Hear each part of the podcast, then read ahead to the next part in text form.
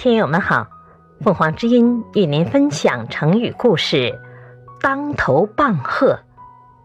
解释：佛教禅宗和尚接待初学的人，常常用棒一击或大喝一声，促他醒悟，比喻严厉警告，促使人猛醒过来。黄檗禅师是古代一个有名的高僧，他有许多徒弟，其中有个叫林济。林记想了解佛法到底是怎么一回事，就向禅师请教。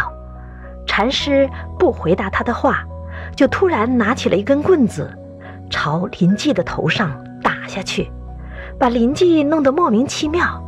林记被打了之后，虽然很痛，还是忍痛地问：“黄檗禅师，见他再问，又是一棒打下去，这样一直三问三打。”林记只好停止请教，自己专心研究。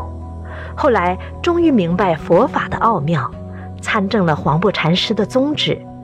以后林记和他的师傅禅师讲佛法的时候，总是机锋敏捷，这是他对佛法的奥妙以研究和黄檗禅师是一样的高深了。当时喜好研究佛法的人都向他们请教。但黄檗禅师一样拿起棍子朝那些人的头打下去，而林记还在一旁吆喝助威。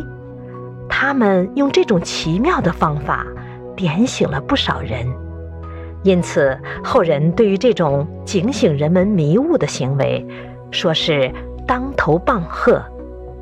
因为黄檗禅师和林记研究的是佛教里面的禅宗，禅宗主张顿悟。因此，他们想出许多法子来点醒世人，用当头棒喝就是其中的一种。感谢收听，欢迎订阅。